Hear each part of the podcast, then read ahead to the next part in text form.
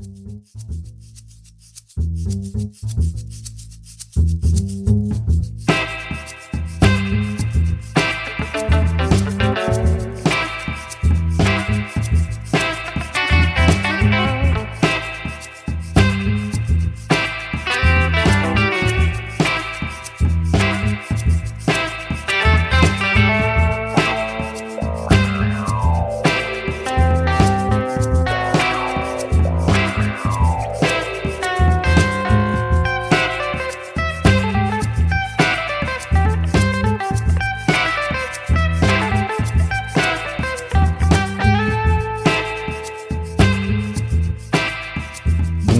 Toutes et à toutes, vous écoutez Damoclès, le podcast consacré aux questions de défense et de relations internationales au sens large, et nous sommes le dimanche 11 novembre 2018, et centenaire de l'armistice de la Grande Guerre oblige, nous allons vous parler ce soir de l'Asie du Sud-Est.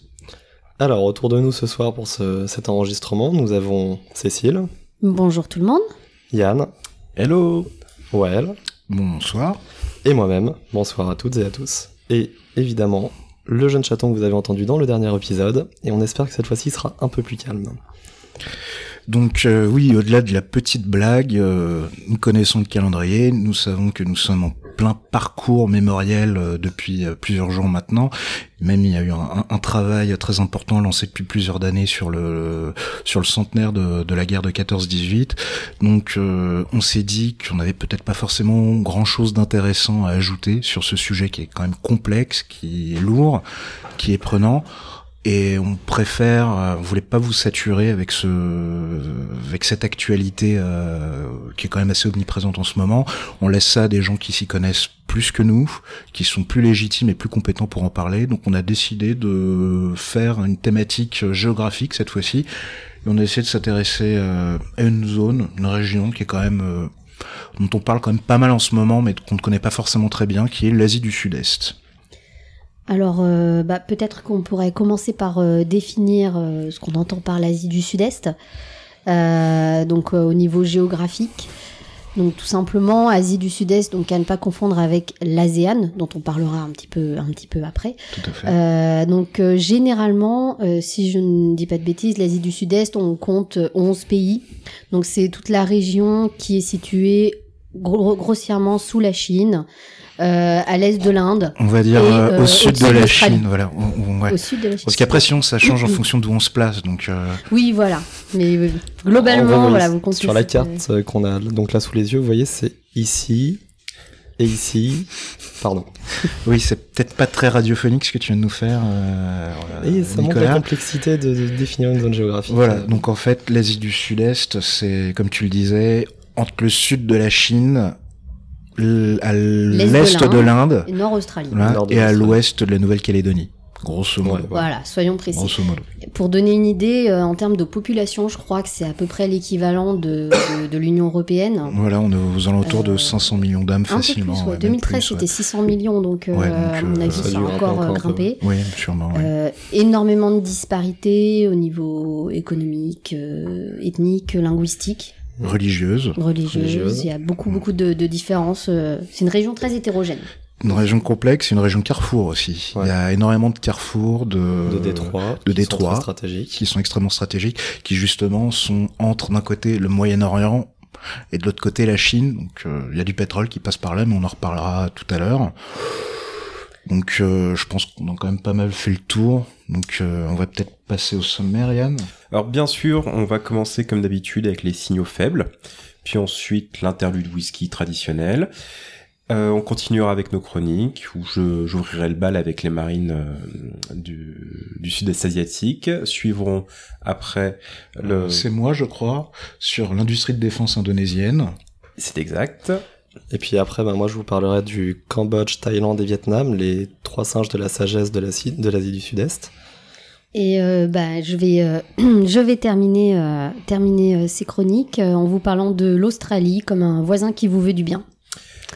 Et au final, une petite conclusion, discussion sur la France justement dans, dans le sud-est asiatique. Ce Voilà. qu'elle peut apporter, ce qu'elle n'a pas, enfin voilà. la grande discussion. Alors, je sais pas si ça s'entend, un petit intermède. voilà, il y a des gens qui toussent, il y a des gens qui reniflent. Je suis à peu près le seul qui est plus ou moins euh, opérationnel de, de nous quatre. Pour le moment. Donc j'ai l'impression d'être en slip léopard euh, au milieu d'un laboratoire P4 avec la variole et d'autres trucs. Donc je sais pas si je vais variole. survivre. Voilà, donc je sais pas si je vais survivre. On ne sait pas si nous-mêmes nous allons survivre jusqu'au bout. Voilà. Bon, bah signaux faibles à Cécile.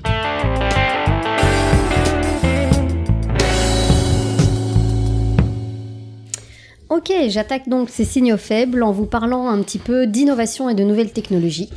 Donc la DARPA, euh, comme vous le savez, elle ne se lasse pas de nous faire des belles annonces euh, très breaking, euh, très breaking news hein, dans, les domaines de l'innovation.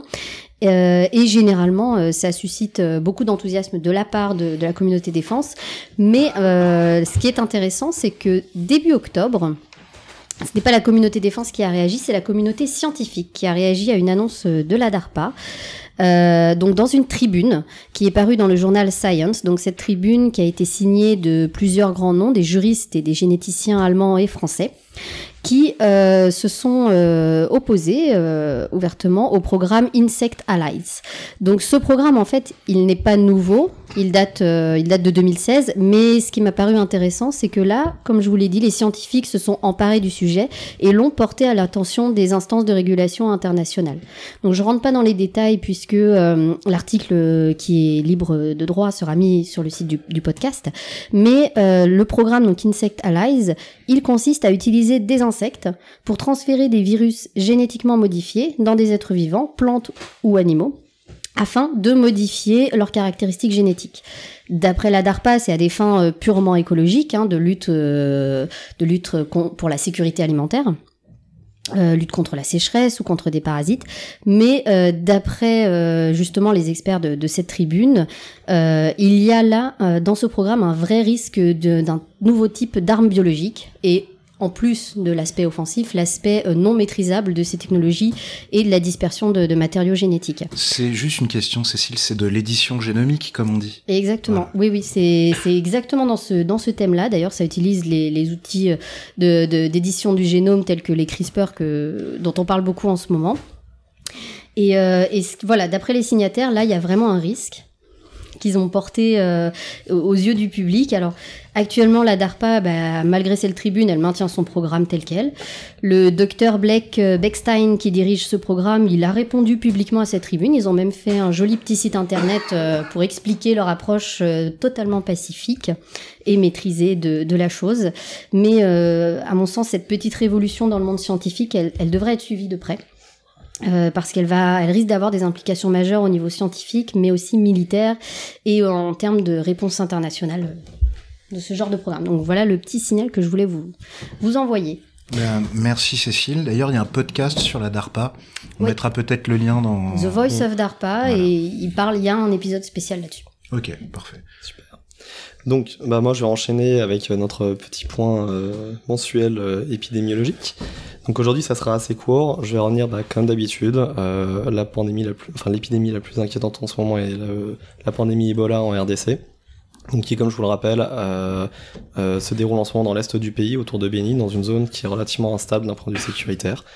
Donc il y a eu un regain de cas ces derniers temps, et aujourd'hui, ce qui est très inquiétant, c'est euh, la- l'accessibilité des soignants et donc du, des, secours dans la région, euh, sachant que voilà, tout échange, tout conflit, toute insécurité rend plus compliqué les, les opérations de l'OMS.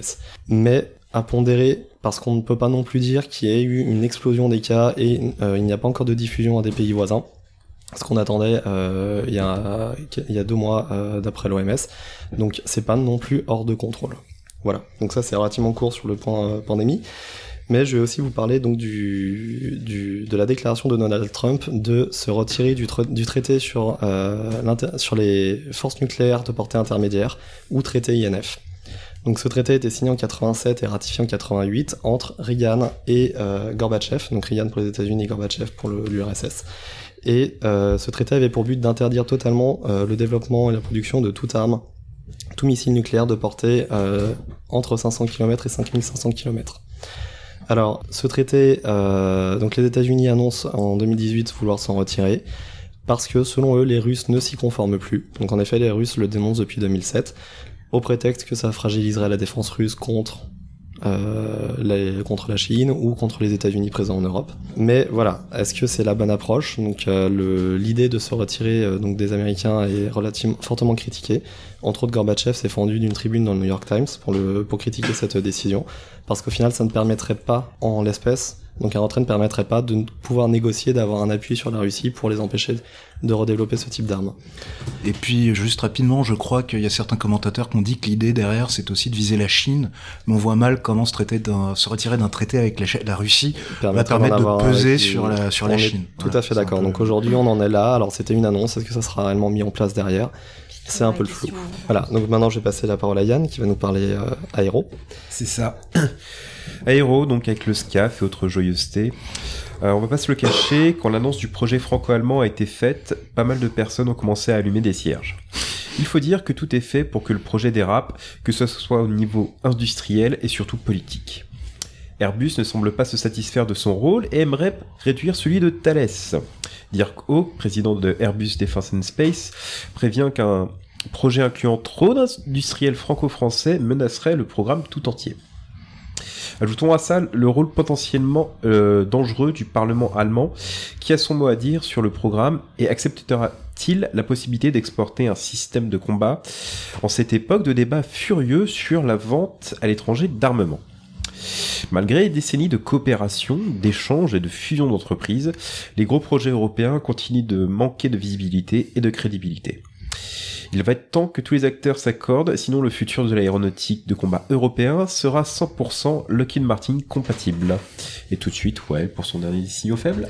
Bah, merci Yann, euh, merci pour euh, ces euh, questions industrielles au niveau européen qui sont extrêmement importantes, surtout à l'heure où la Belgique a choisi le F-35, mais je pense qu'on en reparlera une autre fois. Donc pour mon signal faible, euh, je veux aussi m'apesantir un petit peu sur euh, un point industrialo-capacitaire. Donc euh, le 23 octobre, en marge du salon Euronaval, donc le salon qui porte bien son nom et qui parle des questions navales, la ministre de la, des Armées, Florence Parly, a annoncé que les travaux d'études du PANG ou porte-avions de nouvelle génération, j'ose pas dire PANG, allaient être bientôt lancés.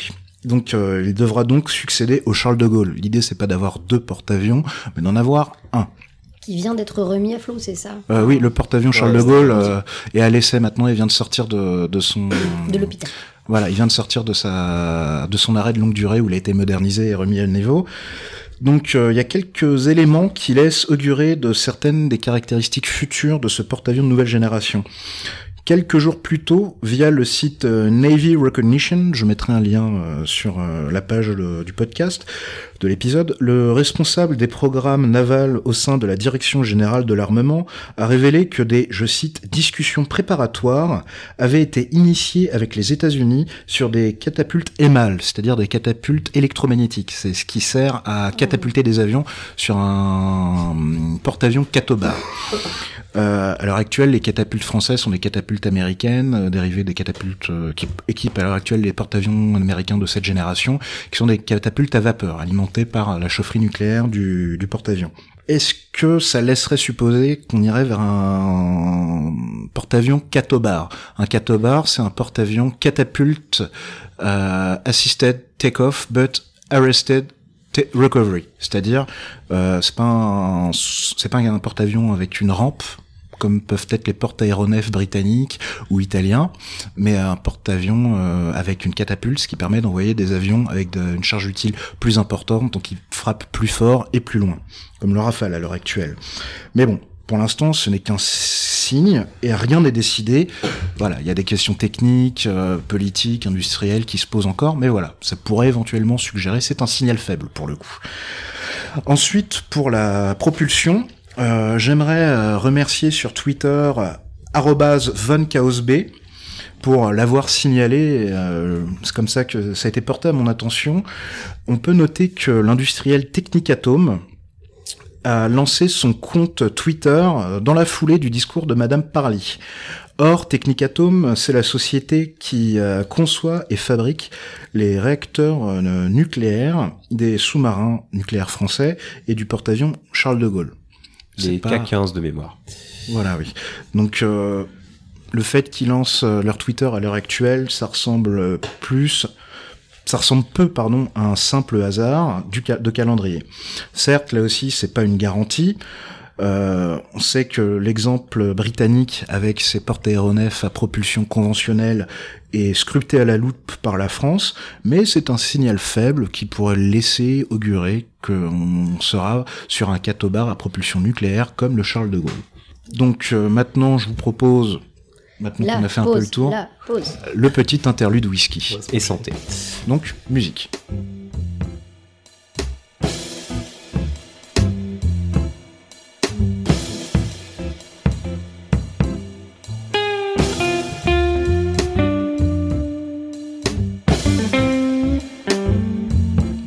Donc, euh, aujourd'hui, je vous propose un, un- un whisky qui s'intitule Haile Storm, donc tout un programme. Donc, euh, on l'a jamais fait, donc euh, je compte peut-être euh, en profiter là pour euh, expliquer d'où peuvent venir les whiskies et ce que ça peut, ce que leur, comment dire, leur euh, localisation géographique peut indiquer quant à leur goût, quant à leur euh, odeur, enfin quant à leurs caractéristiques.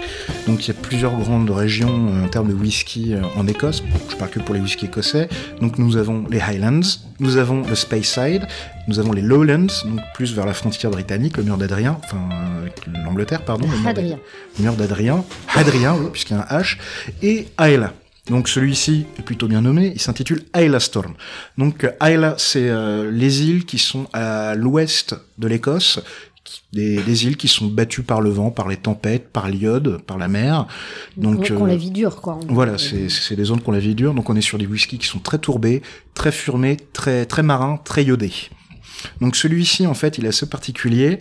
C'est un petit whisky qui est jeune. Il n'y a pas de- d'âge qui est indiqué, mais c'est précisé que c'est un single malt.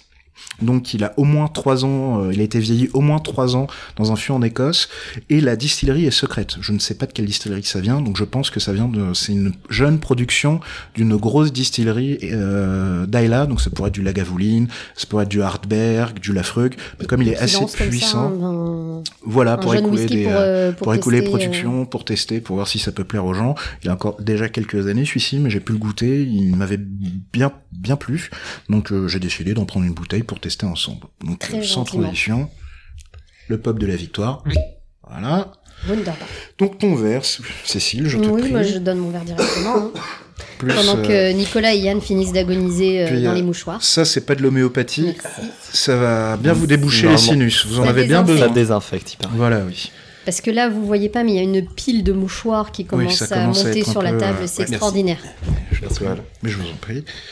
Donc, Et merci pour le petit point euh, whisky, euh, Oula, effectivement. gros verre. Attends, excuse-moi, je t'en sais un peu. C'est bon, je suis soigné. Toutes les qualisations. Voilà. Donc ça vous fera du bien. Donc voilà, on est sur un whisky écossais assez jeune, donc il ne sera pas ultra complexe, je pense. Ah, la vôtre. À la vôtre, gameplay. 11 novembre. Voilà. Donc Cécile tout à l'heure disait qu'il avait un goût de saucisse de morteau. Exactement. Et en effet, il est très fumé. euh, Il le- sent la morteau, ce qui est un compliment puisque j'adore la saucisse de morteau. 20 cm de bonheur, comme ils disent dans leur pub dans le métro. C'est pas une blague. Hein. Tout en finesse, ouais. Voilà. Donc voilà. Il est un- tourbé, c'est vrai, mais pas non plus hyper agressif du coup. Le Moi, je pense fumé, que c'est un. Hartberg, personnellement. Qu'est-ce que t'entends Excusez-moi, par Hardberg. Hardberg, c'est le nom d'une distillerie qui fait un whisky qui est quand même assez connu, qui est le Hardberg, disons, qui a une valeur sûre, qui est voilà, qui est pareil, qui est assez ample, très fumé, pas agressif et pas trop rêche. En fait, j'ai l'impression que euh, en, premier goût, on sent bien la partie fumée, mais qu'il n'y a pas cet arrière-goût qui reste euh, un peu presque amer dans certains whisky tourbés. euh, ça, après, ça il reste pas très épicé, je trouve. Oui. Il y a une note Ouais. assez épicée, mais j'aime beaucoup. poivre, euh, Moi j'ai des papilles bien trop anesthésiées pour pouvoir euh, vous dire, mais Le va mélange être les réveiller. le whisky n'est pas recommandé, ne Voilà. faites pas ça chez vous. Prenez un antihistaminique avec, vous verrez, ça fera super effet. ouais, moi je mélange aux antibiotiques. C'est vrai que toi, t'es bien, vous êtes bien chargé là. On est, euh, ça fait un petit peu le podcast des junkies là, mais bon. C'est ça. On, on tiendra jusqu'au bout. Mais Bon. oui. Donc, Ouais, euh, petite lecture dans le mois. Merci Alors, Maël moi- pour ce whisky. Bah parfait, bah je vous en prie. Bah oui, on va enchaîner avec notre petite recommandation. Donc euh, moi je vais euh, vous parler BD, une fois n'est pas coutume, avec une BD qui vient de sortir, qui s'intitule Cyber Fatal, tome 1, si ça sort, on est mort. Alors pourquoi cette BD euh, C'est une BD qui a pas mal été partagée. Oui. Alors le chat est en train de manger Un bleu. des bleuets de France, France. un bleuet de France. Il est en train d'être chassé avec des mouchoirs usagés. C'est, euh, je pense, je suis pas sûr. On est quand même sur une utilisation d'une arme bactériologique, je pense. C'est interdit par les conventions, mais bon, Ouais. passons. Prévenez pas Brigitte Bardot, s'il vous plaît. Donc, Cyber Fatal, qu'est-ce que c'est? C'est une BD irrévérencieuse qui a été écrite avec l'aide d'un collectif anonyme dont le nom m'échappe, mais je mettrai le lien, pareil, euh, dans la description du podcast. Euh, c'est une BD donc sur le cyber, qui est assez intéressant. Tout ça se passe sur le Balargone avec le service cyber du ministère des Armées, enfin, ministère de la Défense à l'époque, très intéressant. C'est euh, irrévérencieux à souhait. C'est assez intéressant. Ça peut euh, vous intéresser, vous donner quelques petites notions en termes de cyberdéfense et cybersécurité. Euh, si ça vous intéresse, je vous invite à creuser ça avec le MOOC, c'est-à-dire la formation en ligne. Ah, le chat vient de sauter. Donc avec le MOOC, la formation en ligne de l'ANSI, l'Agence nationale de sécurité des systèmes d'information.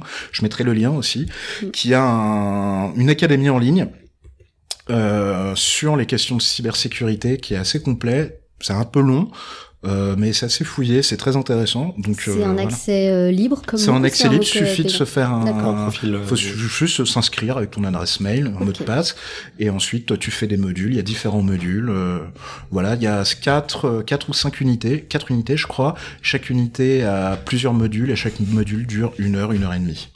On a perdu Yann là, il est parti avec le chat, on sait pas trop. Voilà. Donc Euh, euh, franchement, je vous, je vous conseille cette BD. Elle a pas mal été, euh, comment dire, relayée sur les réseaux sociaux. sur les j'en ai réseaux parlé sociaux et les gens qui connaissent un petit peu les, euh, les questions cyber disent qu'il y a certaines choses qui tapent assez juste, par exemple sur la hein, difficulté d'attribuer une attaque, euh, les jeux de dupes qu'ils Mm. peuvent avoir autour de ces choses-là. Mm. C'est assez taquin, moi j'aime bien. C'est la première euh, fois qu'il y a ce genre de travail euh, dans le cadre de Ballard, euh, dans le cadre euh, Sur le cyber, oui. en BD Sur le comme cyber, ça. oui. Sur, le cyber, oui. Mais après, il y a toujours eu des BD. Euh, Tanguy la- entre sur l'aviation, les Chevaliers du Ciel, ce genre de choses. L'actuel euh, ministère des Armées. Euh, Moi, Bah, hein. c'est le ministère de la Défense, excellent. Non, de- depuis plusieurs années, hein, bah, il y, il y avait la, la BD Rafale, euh, qualité plus ou moins. Ouais, Mais bon, ça fait plusieurs années que le Mm. ministère des Armées et les industriels se rapprochent euh, de- du milieu de la BD pour Mhm.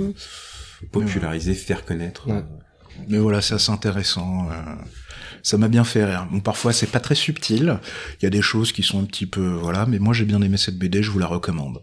Ok. Bah, je laisse la parole à C'est Eh Nico. bah, c'est moi. Bon, Nico. bah, moi, c'est une lecture aussi, euh, comme d'hab.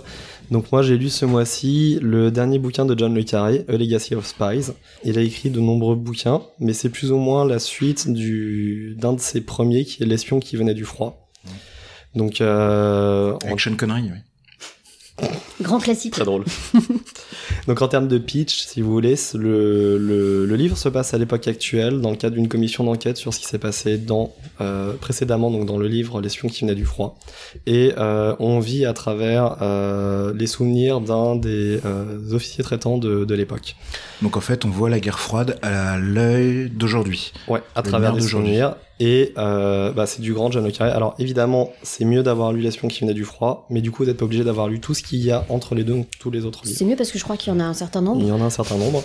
Donc le livre, moi ce que j'ai beaucoup apprécié dans le livre, c'est qu'on suit vraiment en fonction de ses souvenirs. Donc on, c'est flou tout le long. C'est, on est un peu perdu, on comprend pas forcément très bien. On fait toujours des parallèles avec euh, l'espion qui venait du froid et on se dit mais c'est bizarre, je comprends pas pourquoi est-ce qu'il en arrive là.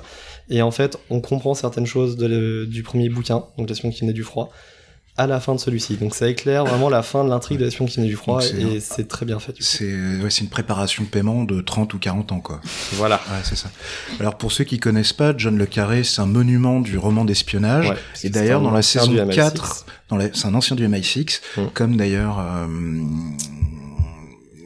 l'auteur de, de James Bond. Ian Fleming. Ian Fleming avait Ouais. travaillé euh, pour le renseignement britannique pendant la Deuxième Guerre mondiale. Euh, et John Le Carré, d'ailleurs, il y a un de ses bouquins qui est dans l'hôtel de Malotru dans la saison 4, Ah ouais épisode Ah 1 oui, oui, oui, du. Bureau des légendes. Il y a Oui, un oui. easter egg, un petit Exact. hommage, où il y a un des bouquins Oui, oui, à Le l'hôtel. bouquin est posé, Ouais, oui, le bouquin exact, est posé. Négligemment. Voilà, enfin, Au hasard. oui, enfin avec un, petit insert cinématographique, mais voilà, c'est. euh, Mais bon, bah, en tout cas, le livre vaut vraiment le coup. bah, euh, j'essaierai, de mettre la main dessus. Voilà. Donc je, parle à- je passe la parole à Cécile qui va aussi nous parler de BD, je crois. Exactement, oui, je vais faire comme Well euh, parce que euh, je suis encore en train de lire des livres sur la Deuxième Guerre mondiale et vous en avez peut-être marre des nazis, donc euh, je vais plutôt vous parler d'une BD qui n'a rien à voir avec la Deuxième Guerre mondiale. Je fais un petit euh, clin d'œil euh, à mon frère qui, qui, nous a, qui nous a offert ces, ces BD Je d'ailleurs. crois que t'allais dire qu'il nous a quittés, tu m'as fait peur. Parce Non, que c'est lui Tout qui nous bien. a fait les, les musiques. Non, c'est pas le même frère, c'est Ah, c'est l'autre frère. C'est vrai que vous êtes 95 dans votre fratrie, donc euh, apparemment. Oh, bah, tu connais le Limousin, hein, c'est compliqué. Euh. Pardon aux auditeurs du Limousin. on coupera s'il faut. Euh, bref, pour revenir euh, à nos moutons, euh, ou plutôt à nos antilopes, il s'agit de la bande dessinée qui s'appelle Katanga, donc qui a été euh, donc scénarisée par Sylvain Vallée et euh, dont les dessins ont été euh, réalisés par Fabien Nury. Euh, ce sont deux auteurs qui collaborent souvent dans de- pas mal de BD qui sont en lien généralement avec euh, l'histoire de France. Mhm. Donc peut-être que vous connaissez déjà. Euh, BD donc Katanga qui est publié aux, aux éditions d'Argo. Donc euh, l'histoire c'est dans les années 60 au moment de la proclamation de l'indépendance du Congo.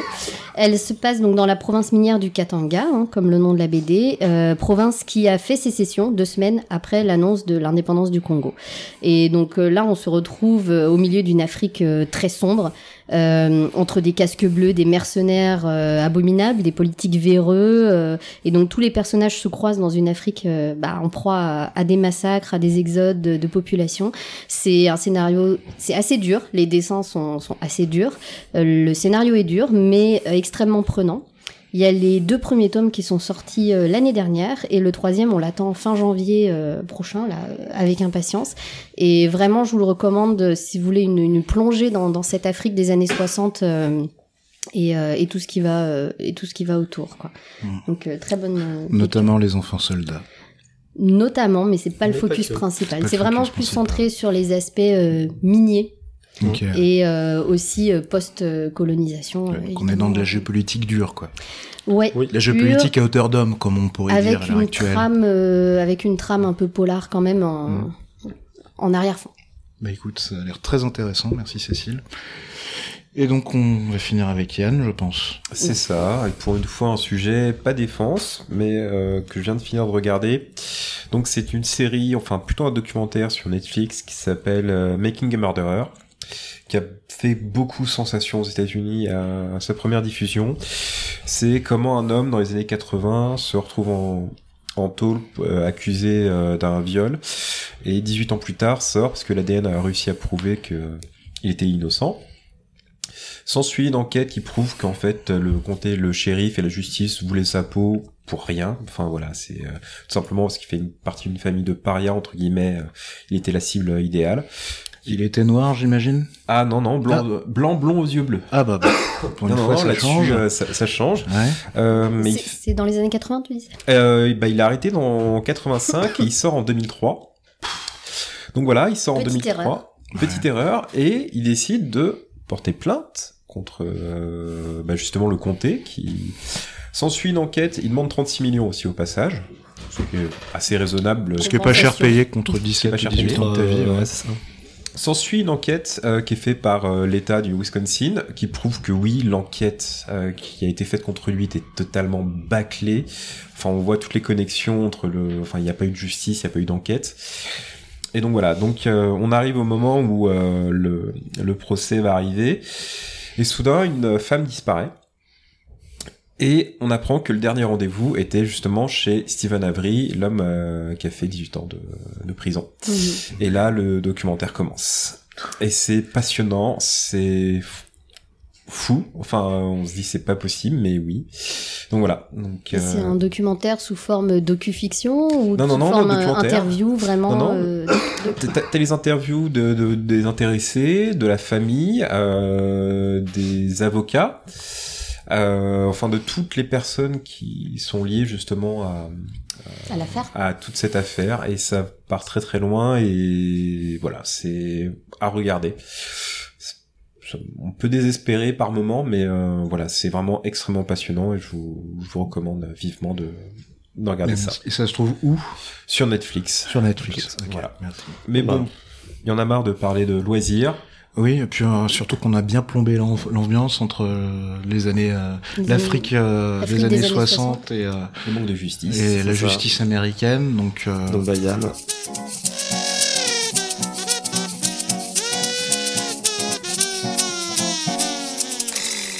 Eh ben, on va revenir à l'Asie et je vais commencer par ma chronique et les marines du sud-est asiatique.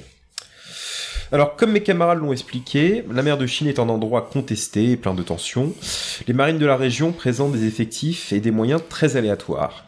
Commençons par les Philippines, dont la marine s'apparente plus à des gardes-côtes qu'à une vraie flotte de combat. Aucun de ces vieux navires ne dispose de missiles. Leur mission étant plus d'assurer la communication entre les nombreuses îles et faire acte de présence et de souveraineté. Alors, toute tension naissante nécessiterait de faire appel rapidement à un allié pour apporter une, réponse crédible. On pense alors forcément à l'ancienne puissance coloniale, les États-Unis d'Amérique, qui via le DSA, les Defense Cooperation Agreement, pourrait venir en aide justement à ce pays. Alors, euh, via cet accord, les Philippines autorisent les USA à stationner de manière temporaire des unités militaires. Et même le président Duterte n'a pas osé déchirer cet, cet accord qu'il honnissait durant, pourtant durant toute sa campagne.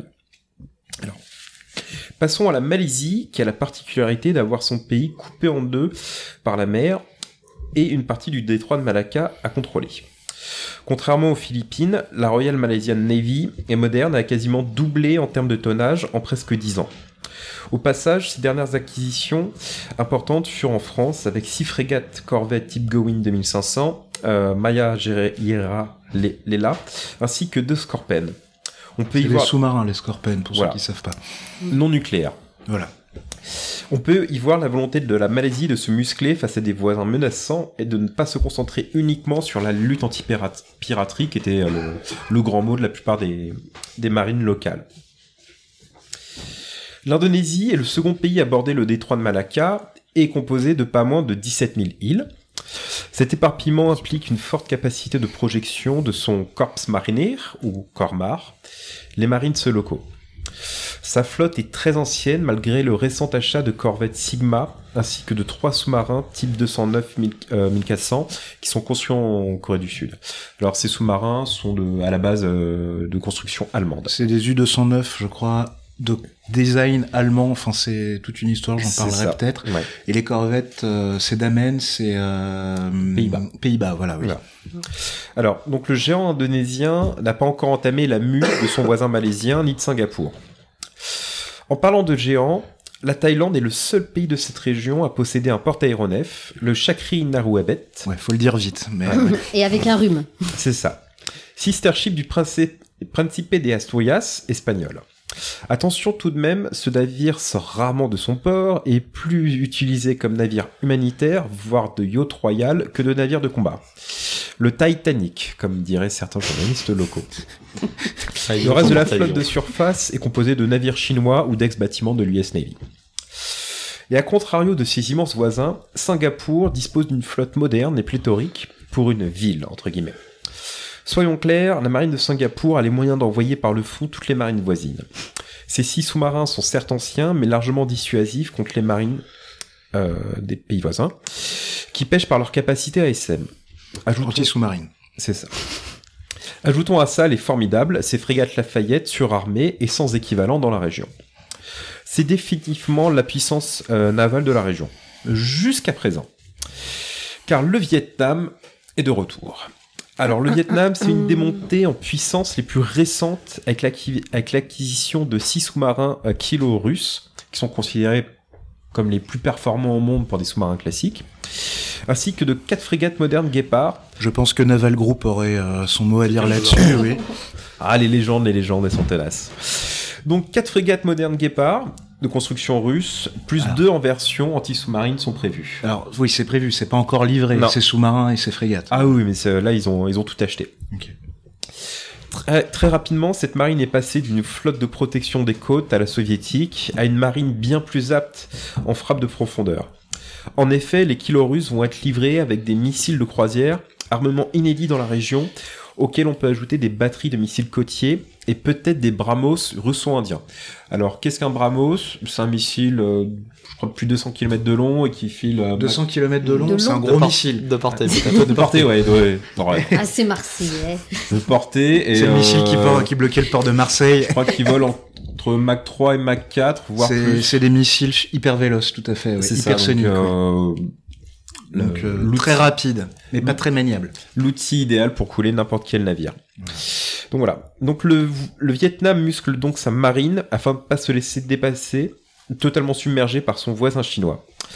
Comme indiqué dans le dernier H- hors-série de DSI, la marine d'Hanoï est jeune, mais via ses alliances avec l'Inde et la Russie, pourrait être décisive en cas de conflit en mer de Chine. Bon après on parlera pas du Brunei et du Cambodge, hein, il y a que quelques patrouilleurs, pas grand chose. Donc voilà l'Asie et ses marines en pleine progression. Je crois qu'on a quelques questions?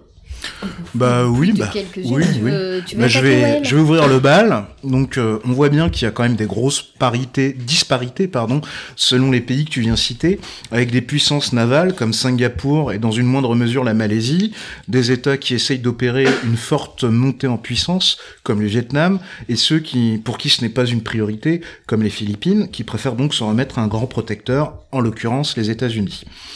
Aussi, est-ce qu'on pourrait parler de course aux armements, comme euh, on l'entend souvent dire de la part des observateurs quand on parle de l'Asie du Sud-Est? Bah, quand on prend toutes les quand on prend toutes les marines de la région en incluant la, la, Chine, on a quand même le plus grand nombre de lancements euh, de navires depuis, je crois, la fin de la Seconde Guerre mondiale. Oui, après la Chine, euh, c'est quand même très particulier. Euh, en quelques années, ils ont quand même lancé le tonnage équivalent à la marine nationale. Donc il y a peut-être une disproportion. Juger toutes les îles du Sud-Est avec la Chine, qui est pas vraiment dans l'Asie du Sud-Est, c'est peut-être un peu...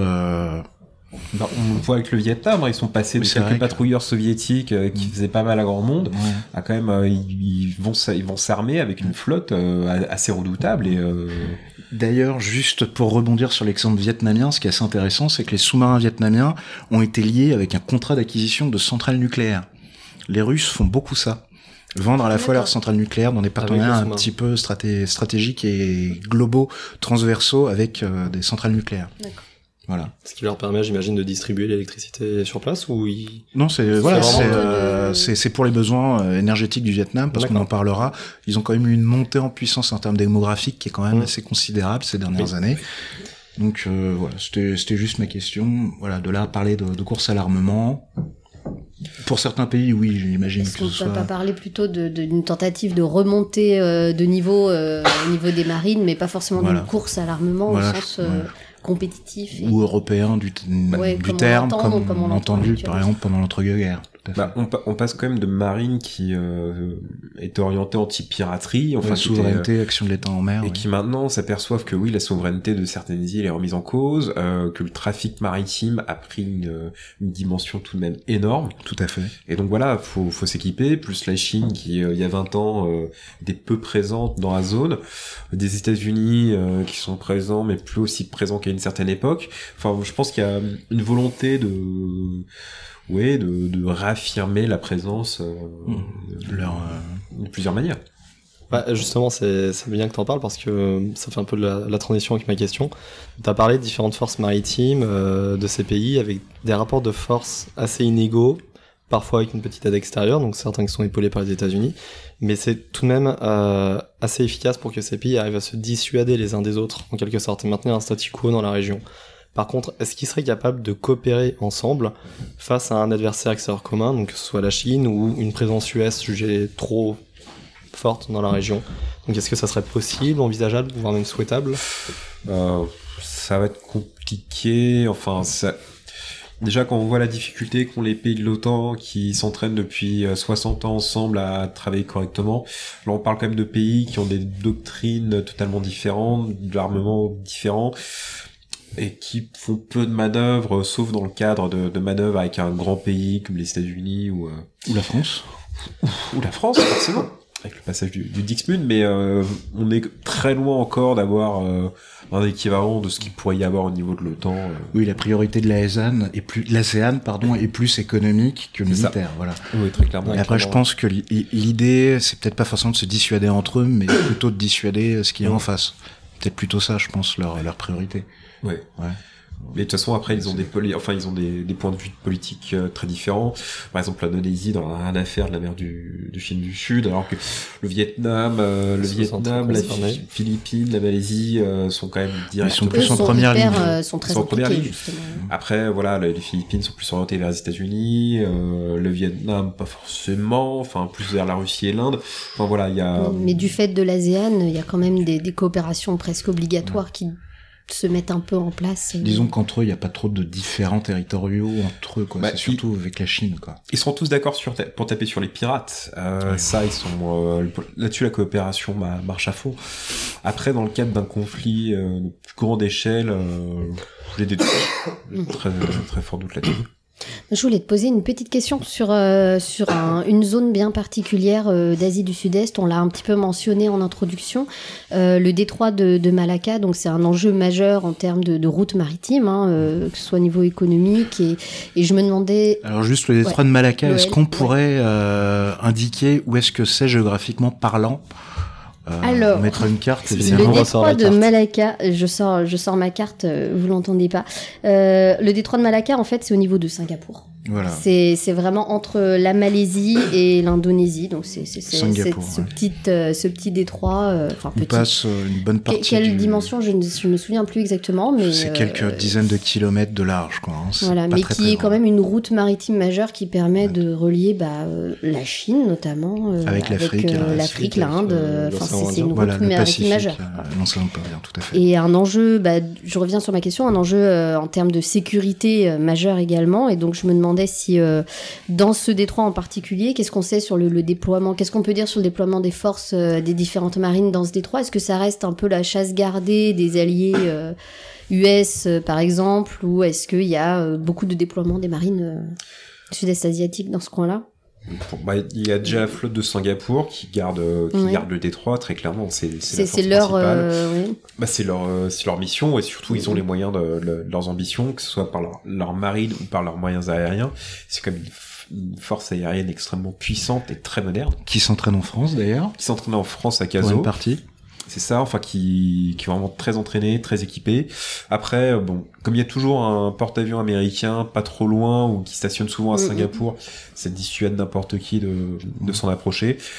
Après, je pense qu'ils sont assez, euh, ils font pas forcément confiance. Ça reste quand même une ville, une ville-État, donc je suis pas sûr qu'ils ils se laissent aider trop facilement par, euh, par d'autres pays qui auraient peut-être des intentions un peu différentes.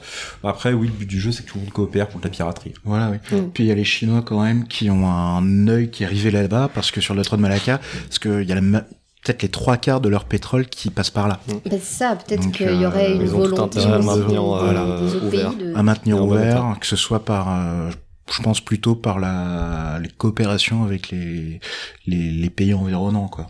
Ils ont le pétrole et ils ont aussi euh, bah, toutes leurs exportations. Voilà, toutes leurs exportations. Alors, pas tant vers les États-Unis, mais plutôt vers l'Europe et l'Afrique, tout à fait. Et d'où d'ailleurs le projet de route de la soie, les nouvelles routes de la soie, Le bord. qui ont Mm. un petit peu pour euh, objectif de bypasser un petit peu, ce- court-circuiter ce détroit de Malacca, pour en être moins dépendant.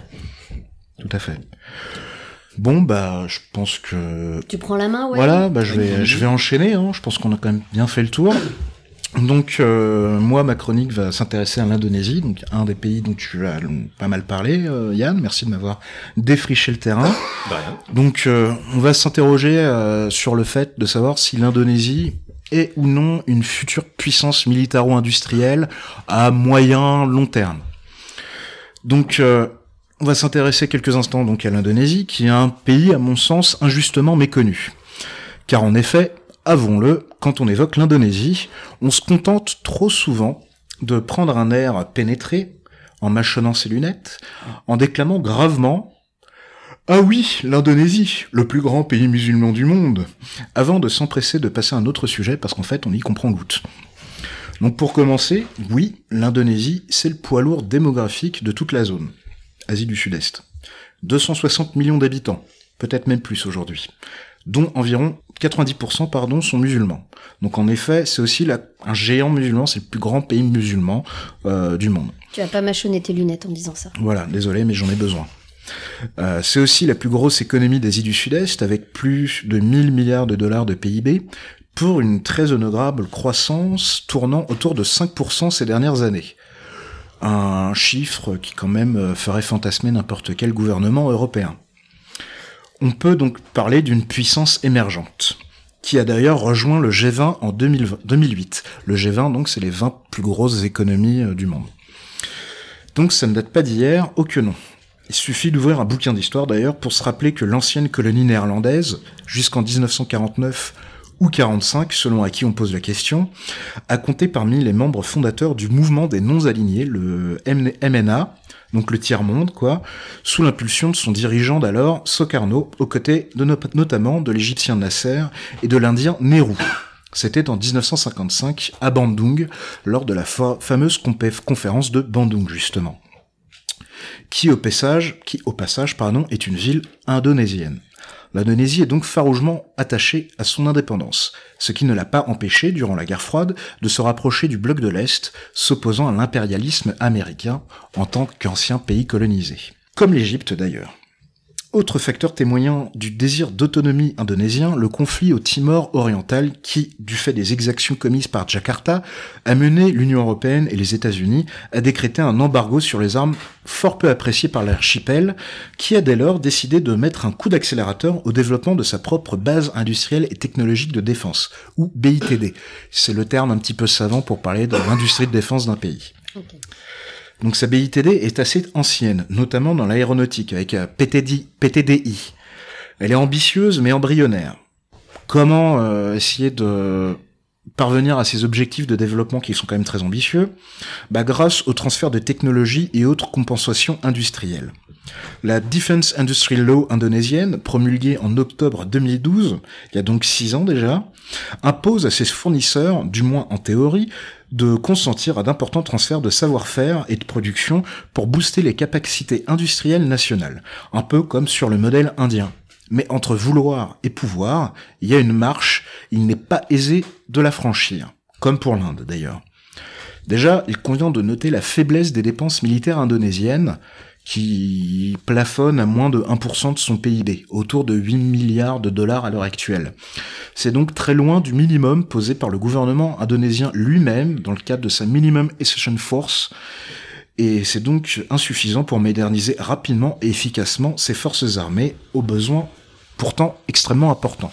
Parce que c'est quand même des forces armées qui sont vétustes, comme tu le rappelais Yann, et il y a beaucoup d'enjeux sécuritaires qui se posent en Indonésie. Le terrorisme, la lutte contre la piraterie, la pêche illégale et les trafics divers, les tensions ethniques qui peuvent se muer en conflit, les questions de la Papouasie, etc., etc. Et c'est encore moins pour développer une industrie de défense souveraine. Les priorités budgétaires du pays vont en effet prioritairement au développement économique et social. Un archipel de plus de 17 000 îles et 260 millions d'âmes, ça exige d'importants investissements. Que ce soit en termes d'infrastructure, ou d'éducation, ou d'énergie, ou je ne sais quoi. Il y a aussi une question qui est celle de l'instabilité juridique. La Defense Industry Law, dont je vous parlais, attend toujours beaucoup de ces décrets d'application pour pouvoir être euh, appliqués correctement, justement. On a aussi la question de la corruption, ou de la fuite des cerveaux, ou encore des achats de prestige, comme euh, l'achat auprès des États-Unis d'hélicoptères Apache, officiellement pour de la lutte anti-piraterie. Après, c'est efficace hein, de taper contre euh, ou la lutte contre la pêche illégale. taper sur des chaloupes euh, un coup de missile Hellfire, c'est assez dissuasif, on est d'accord. Bon, le problème, c'est que ça va pas très très loin. Un hélicoptère Apache, ou encore on avait l'achat d'une plus d'une centaine de chars léopards auprès des Pays-Bas pour un archipel de 17 000 îles, voilà. acheter des chars lourds, acheter des chars lourds, euh, quand t'es un archipel, c'est peut-être pas forcément le truc le plus important, mais bon, passons. Hein. Un char amphibie, Donc, euh, ouais, c'est pas très amphibie, non. Donc voilà, ça aide pas vraiment à cette tâche. Et ça contribue à une utilisation suboptimale des, des budgets militaires indonésiens, déjà bien maigres. Après, ça n'empêche pas euh, l'Indonésie de se lancer dans beaucoup de projets de partenariat. Avec les Pays-Bas pour des frégates légères, comme on parlait, avec Damen, avec la Turquie pour des chars moyens, ou encore la Corée du Sud pour des avions d'entraînement attaque légers, des avions de combat de entre guillemets nouvelle génération avec le KFX avec lequel le partenariat indonésien d'ailleurs bat un petit peu de l'aide des sous-marins toujours dont on parlait les sous-marins indonésiens de classe Changbogo dont le troisième doit être construit en Indonésie ou encore des navires amphibies toujours avec la Corée du Sud là On a aussi la Chine pour des missiles, notamment des missiles antinavires C-802, je crois, si je me souviens bien. Mm. On a aussi la France, qui est quant à elle présente de longue date en Indonésie, que ce soit dans l'aéronautique avec Airbus Hélicoptère ou encore Safran Helicopter Engines, ainsi que dans les blindés légers avec Arcus. Et à Oui. cette petite liste, je vais rajouter la Russie avec le potentiel achat de Sukhoi 35 euh, de la part de l'Indonésie. Voilà. Mais euh, Qui, qui a Sukhoi- acté déjà c'est acté depuis 2003 le Sukhoi 35, mais euh, quelques Non, sans discussion actuellement. C'est euh, le paiement nul de palme voilà, qui va pose un petit peu problème, mais voilà, ça. ça. fait longtemps. Mais c'est sans, une sans mais. C'est une arlésienne, tout à fait. Mais là, on n'est pas tant dans, on est sur de l'achat sur étagère, pas sur un partenariat industriel. Non.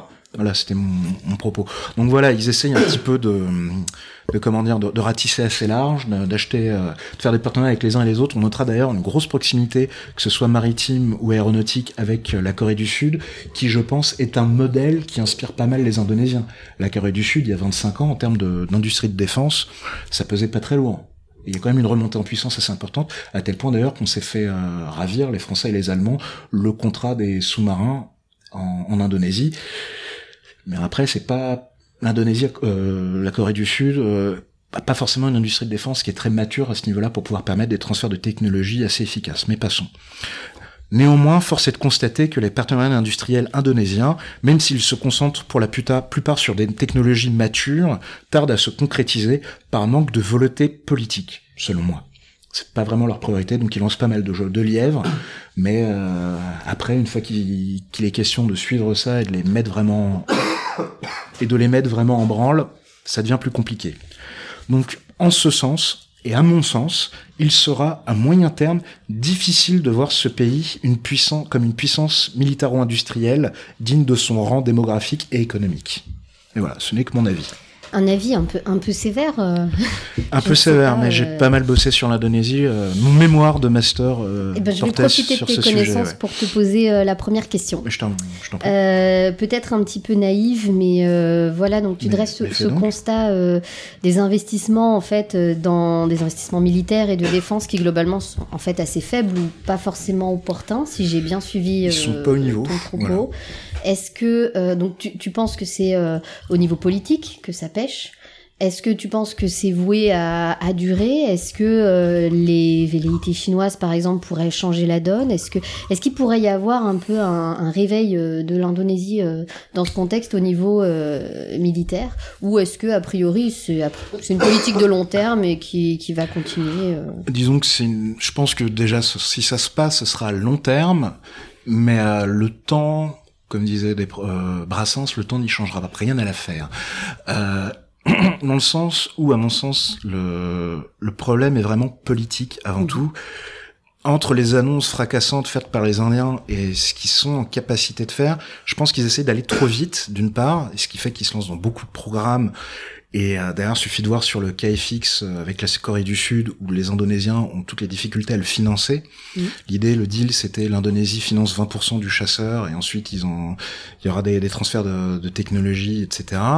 Ça risque d'être compliqué euh, d'un point de vue économique. Il faut comprendre qu'ils partent quand même d'assez loin. C'est un pays qui a une géographie qui est pas facile.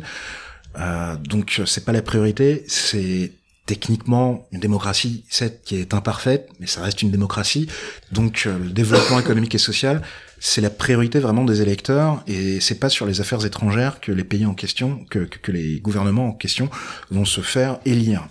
Après- ça va rester a priori dans cette optique-là. Après, j'ai pas une boule de cristal. On peut quand même noter que le que le président actuel, euh, Jokowi, oui, pardon, qui est surnommé Jokowi, euh, par rapport à son prédécesseur, veut faire de l'Indonésie une puissance maritime en accord avec son histoire et à ses géographies.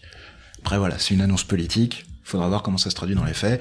L'organisation du pays est très complexe d'un point de vue administratif. euh, il y a quand même pas mal de problèmes que j'ai listés. Seul le temps permettra de voir see. si, voilà.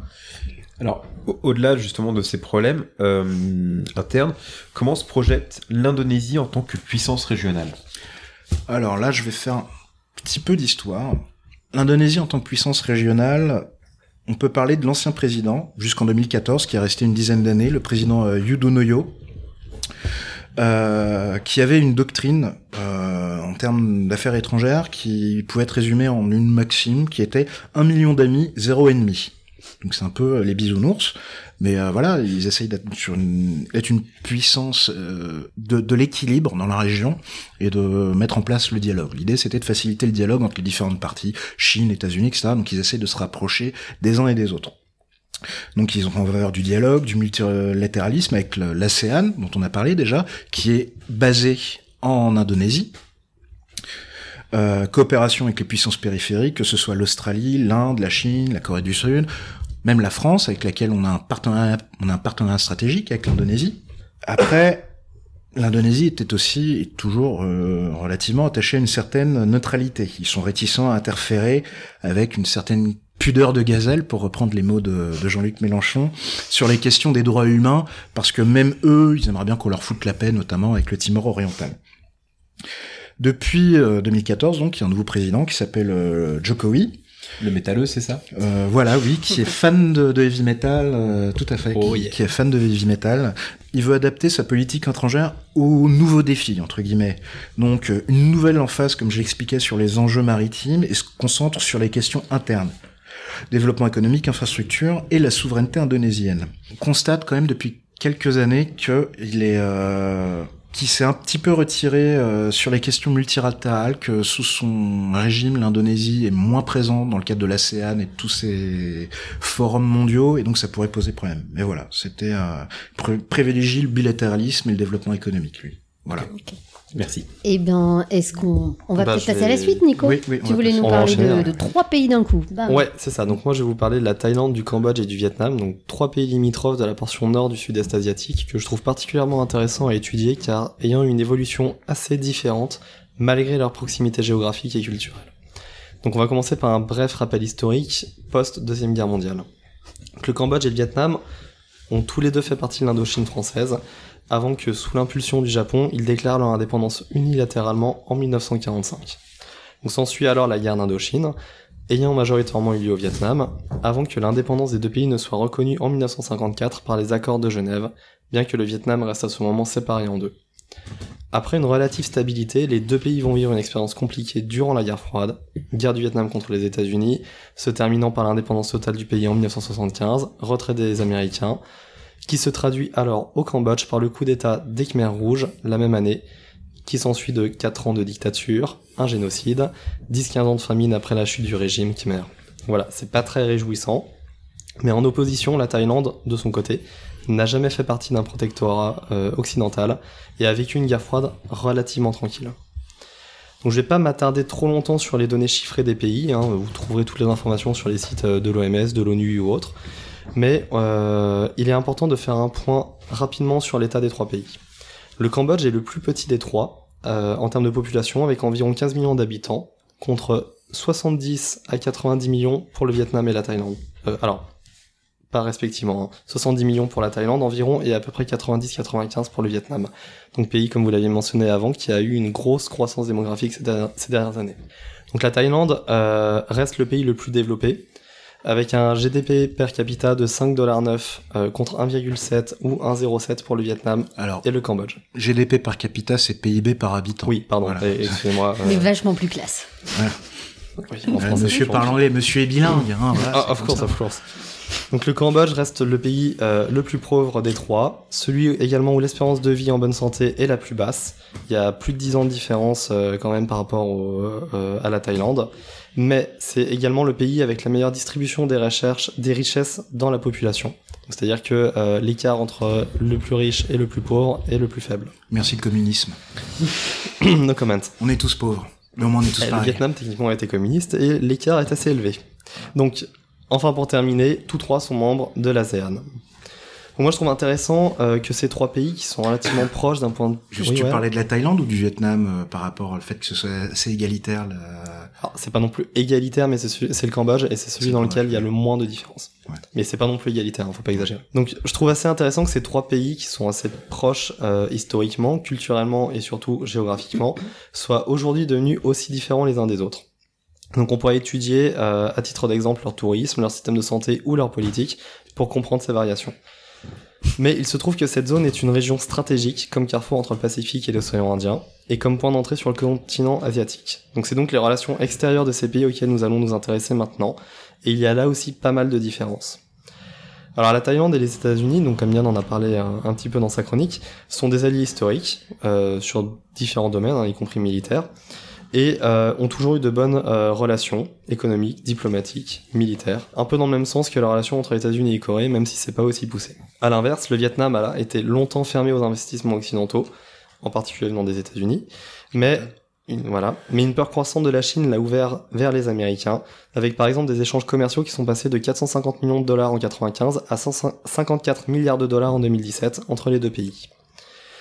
Bien que balbutiante, l'armée vietnamienne s'étoffe petit à petit, surtout sur le versant maritime, pour faire face à l'expansion chinoise en mer de Chine, qui sont sensiblement menacés. Le Cambodge, à l'inverse, a toujours mal vu la présence américaine sur le continent, et c'est donc euh, tourné vers la Chine euh, assez rapidement après la chute du régime de Pol Pot. Réciproquement, les Américains considèrent le Cambodge comme une cause perdue et s'y intéressent très peu. La question pertinente aujourd'hui est donc de savoir qui, de la Chine ou des Américains, ou de quelqu'un d'autre, hein, sait-on jamais, arrivera à avoir l'ascendant sur cette région dans le futur, en particulier considérant le projet One Belt One Road, euh, ou les, routes de la, les nouvelles routes de la soie de la Chine, qui doit, euh, entre autres, emprunter la voie du Mekong. Donc favorable à la Chine, le Cambodge a ouvert ses marchés à l'Empire du Milieu en échange d'un soutien réciproque euh, de euh, leur politique en place. Donc euh, je le rappelle, au Cambodge, il n'y a pas beaucoup d'alternance politique, entre autres grâce à un soutien chinois. Quelle pudeur de gazelle. Merci. À l'inverse, la Thaïlande et le Vietnam ont tendance à s'opposer à, à cet expansionnisme chinois, d'autant plus que le contrôle du Mekong en amont des deux pays par la Chine pourrait avoir de grandes conséquences économiques et environnementales. Il y a eu une guerre entre le Vietnam et la Chine. Oui. Oui. Oui. Oui, oui. Euh, Définitivement, oui. oui. oui. il y a eu. Sur la fin de la guerre du Vietnam, je Ouais, crois, il y a eu des oppositions entre les Ouais, deux. Il y a eu une guerre. Une petite invasion de la part de la Chine et puis après deux, deux trois petits combats. euh, Alors techniquement, il y a Ah, aussi eu entre aussi. Vietnam et Cambodge, et les deux pays sont pas non plus en super bon terme, même si aujourd'hui c'est beaucoup mieux.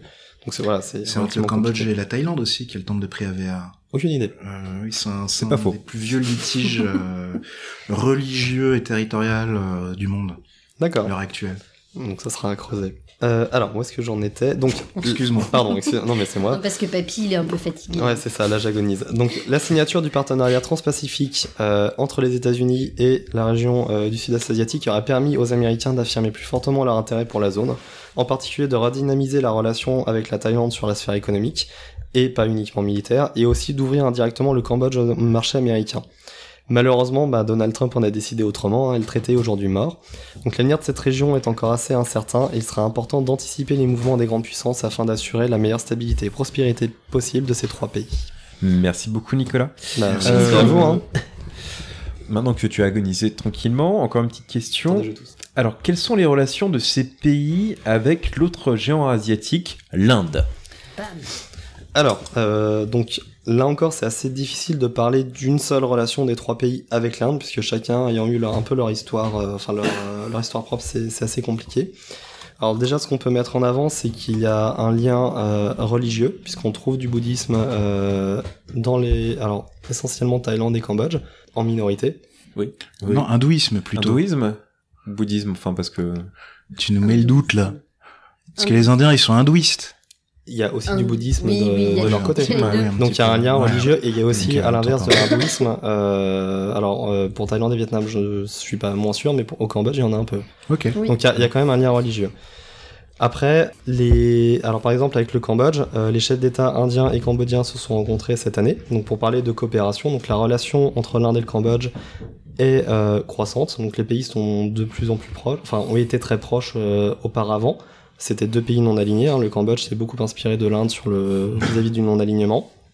Après voilà, la grande dépendance du Cambodge avec la Chine, bah, ça a freiné pendant un moment après la chute du régime de Pol Pot les liens entre les deux pays. Aujourd'hui, ça semble revenir un petit peu, c'est progressif. Avec la Thaïlande, les relations sont pas si mauvaises. Il y a Myanmar entre les deux qui fait un peu l'intermédiaire. Mm. Et euh, vis-à-vis du Vietnam, il y a une relation sur la coopération de défense. Oui, ouais, bah, beaucoup en ce moment avec Voilà. euh, Russie, euh, les deux Mm. axes. Ouais. Mais merci beaucoup. Bah, merci. Bon bah je, je vais prendre la main. Donc euh, on parle beaucoup de l'opposition entre la Chine et les États-Unis dans la zone. On n'arrête pas d'en parler. C'est quand même euh, ça infuse quand même toutes nos discussions. Mais euh, avec ces trois pays, est-ce que la France euh, y joue un rôle? Si oui, lequel? Sinon, aurait-elle des cartes à jouer? Au-delà de la puissance, l'ancienne puissance coloniale. Je sais qu'on a vendu des, des canons d'artillerie César à la Thaïlande, mais à part ça, est-ce qu'on aura des, des cartes à jouer? Alors, le Avec rôle la de la France dans la région est assez compliqué. C'est-à-dire que, Tu ben, m'étonnes voilà, il y a le passé colonial avec le Vietnam et le Cambodge.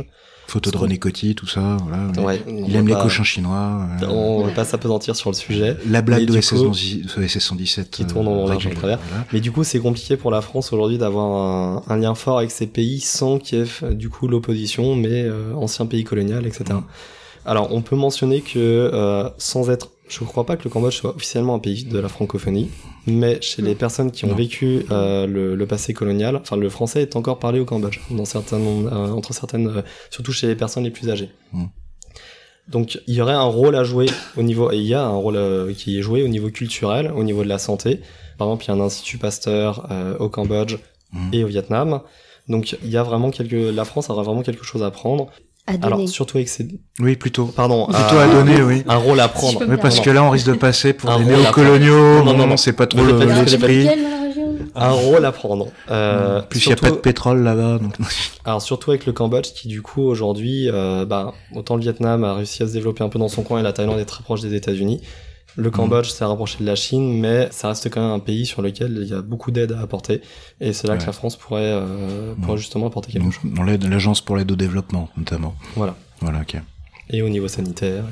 Puis après, il y a des échanges d'officiers. Il y a de temps en temps des officiers de ces trois pays-là qui viennent en France euh, pour parler un petit peu de la coopération de défense. Voilà. Ouais, merci. Allez, je termine. On va, on va finir euh, avec cet épisode sur les sur l'Asie du, du Sud-Est. Euh, moi, je vais vous parler d'un pays qui ne fait pas partie de l'Asie du Sud-Est, en fait. Euh, J'aime bien. Euh, non, je vais vous Le parler Burundi. de. Et non, de l'Australie, un voisin qui vous veut du bien. Et en fait, je vais pas vous parler uniquement d'Australie, je vais vous parler des, des grands voisins euh, de la région Asie du Sud-Est. Donc, comme on l'a dit un peu en introduction, euh, l'Asie du Sud-Est, elle est coincée entre plusieurs géants. À l'est, collé au Myanmar ou Birmanie, vous avez l'Inde. Au nord, jouxtant le Vietnam, le Laos et encore une fois la Birmanie, il y a la Chine, Taïwan et le Japon. Et si vous allez vers le sud, sous le Timor oriental et l'Indonésie, vous tombez sur l'Australie. Donc les frontières est et nord sont bordées de deux géants en pleine montée en puissance. Chine-Inde, hein, au hasard, Euh, tandis que le sud est délimité par une puissance avec une assise régionale bien ancrée depuis plusieurs décennies, j'ai nommé l'Australie. Yann vous a déjà parlé, et d'autres d'ailleurs, enfin, et nous tout à l'heure, des relations entre la Chine et l'Asie du Sud-Est à travers les tensions en mer de Chine méridionale. Et donc je fais l'impasse sur le voisin chinois qui est un petit peu encombrant, vous l'aurez deviné. Il y aurait beaucoup de choses à dire sur la frontière Myanmar-Inde-Bangladesh, et en particulier, excusez-moi, sur les expulsions massives de population Rohingya du Myanmar vers le Bangladesh depuis 2017, suite aux violences perpétrées contre ces populations. Que ce soit vers l'Inde ou le Bangladesh, la frontière du Myanmar est très poreuse et propice au trafic et à la criminalité. Ouais, Alors, juste sur ces violences, je crois qu'il y a le délégué spécial à l'ONU qui a dit que c'était un génocide récemment. Exactement, très Oui, récemment, en Oui. fin août, le terme de génocide a été officiellement employé. Voilà, donc euh, faut quand même, à mon sens, le signaler. Oui, il y a des mandats d'arrêt contre les responsables militaires. euh, Et aussi un, un bouddhiste complètement taré, j'oubliais son nom, qui est euh, assez assez vénère euh, contre les, Sur le les sujet, il n'y a, il y a pas que lui, mais euh, effectivement, c'est un on va sujet... faire l'objet d'un euh, podcast à part entière. Voilà, Oui, ça devrait C'est très être, euh, compliqué. faire effectivement l'objet d'un podcast et de, de beaucoup d'études, comme comme c'est le cas d'ailleurs. Euh, mais donc juste, je reviens à, la frontière. Donc, faut savoir que cette frontière Myanmar, euh, elle est vraiment poreuse. Il y a énormément de trafic euh, et de criminalité, mais euh, qu'il s'agisse de, la de la régulation de cette criminalité frontalière ou de la crise des Rohingyas, l'Inde et Myanmar globalement, ils maintiennent une longue histoire de coopération et d'échange. Par exemple, à travers des projets d'infrastructure comme le Caladan Multimodal Transit Transport Project ou la Indo-Myanmar Friendship Road. Donc des, des gros projets de, de coopération euh, entre les deux pays. Les relations indo-bungalo-birmanes, c'est un sujet absolument passionnant. Je pense que c'est indispensable à avoir en tête quand on envisage euh, l'environnement régional de l'Asie du Sud-Est, je dirais. Et, et comme on l'a dit, bah, ce serait, ce serait bien des d'en parler bien plus euh, au travers d'un autre podcast ou on peut en parler euh, au moment de la discussion euh, si vous le souhaitez. Mais donc pour l'heure, Si ça vous dérange pas, j'aimerais centrer ma chronique, euh, enfin la fin de ma chronique, sur un autre voisin imposant de la région sud-est asiatique, auquel on ne pense pas nécessairement de premier abord, et qui pourtant se révèle un acteur majeur dans le jeu des puissances. La Nouvelle-Zélande. Raté, bah, décidément. La Nouvelle-Zélande. Ah là là. Je vais donc parler des relations Australie-Sud-Est asiatique entre deux quintes de tout. L'Australie fait en effet partie de nombreuses organisations régionales, que sont la PEC, EAS, ASEAN Regional Forum ou encore IORRS pour Indian Ocean Rim Association for Regional Cooperation. Puis il y a Pacific Rim aussi dont il faut parler. Aussi, c'est vrai, mentionnons. mentionnons. C'est du multilatéralisme hein, dans la fiction. C'est de l'échange, c'est de l'échange.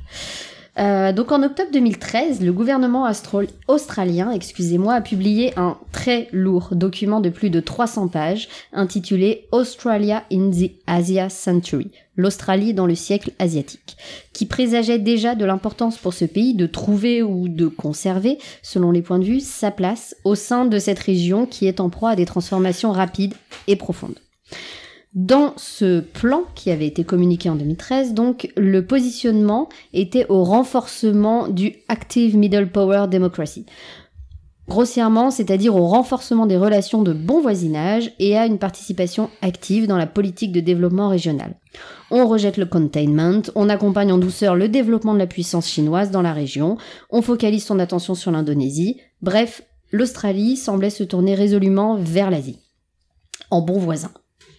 Qu'en est-il aujourd'hui? Ça, c'est, on parlait de 2013. Aujourd'hui, 2018, eh bien, euh, ces liens n'ont fait que se renforcer et se réchauffer. Donc, le, parti, le pari de l'Australie semble réussi. Intensification des flux touristiques, renforcement des échanges liés à l'éducation supérieure. L'Australie est l'un des principaux pourvoyeurs de fonds d'aide humanitaire à l'Indonésie. Avec mais le Japon. pas que, exactement. Et a été plus que chaleureusement invité à participer aux discussions lors du Forum ASEAN en mars 2018.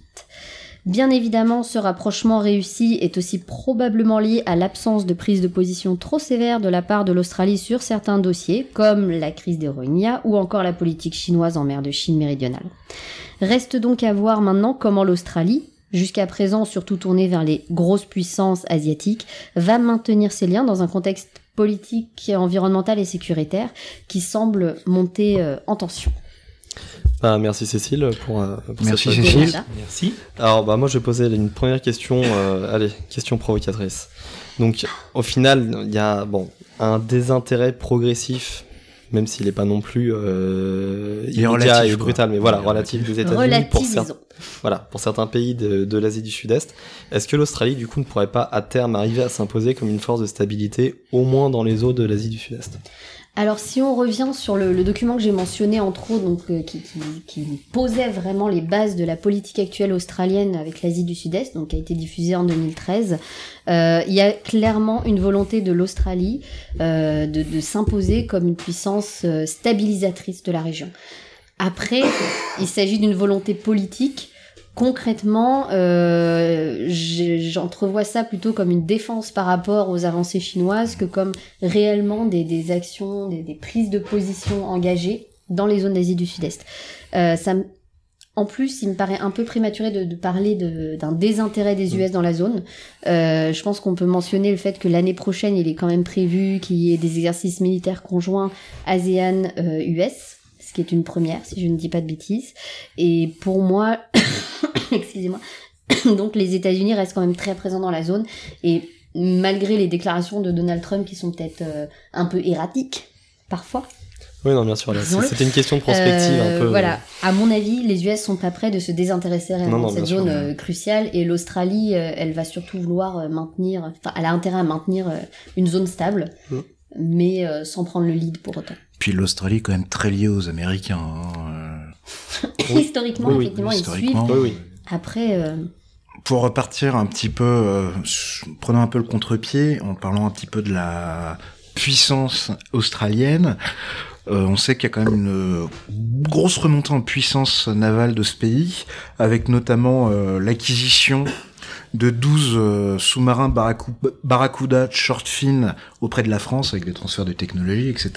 et un système de combat américain. Euh, Est-ce que cette montée en puissance est accueillie euh, de manière négative? Pardon. Je vais reprendre. Est-ce que cette euh, remontée en puissance, ou montée en puissance en fonction de son point de vue, est accueillie euh, de manière négative ou positive par les pays d'Asie du Sud-Est? Il y en a peut-être que ça peut faire baliser, d'autres que ça peut rassurer. euh. Alors, euh, alors pour répondre à cette question, honnêtement, j'étais un petit peu embêtée Mhm. parce que euh, j'ai pas vu énormément de réactions de la Mhm. part de- des presses, euh, par exemple euh, locales, à, à cette annonce d'achat de, de sous-marins. Par contre, ce qui a attiré l'attention, c'est surtout les caractéristiques.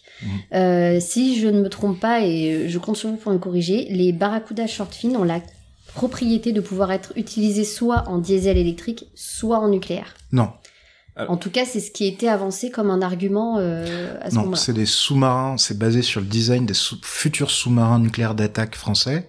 Donc pas les sous-marins nucléaires lancés en engin, De shift mais dans après- le futur. Non, ce sera des, des sous-marins diesel électriques, mais avec des capacités anaérobie.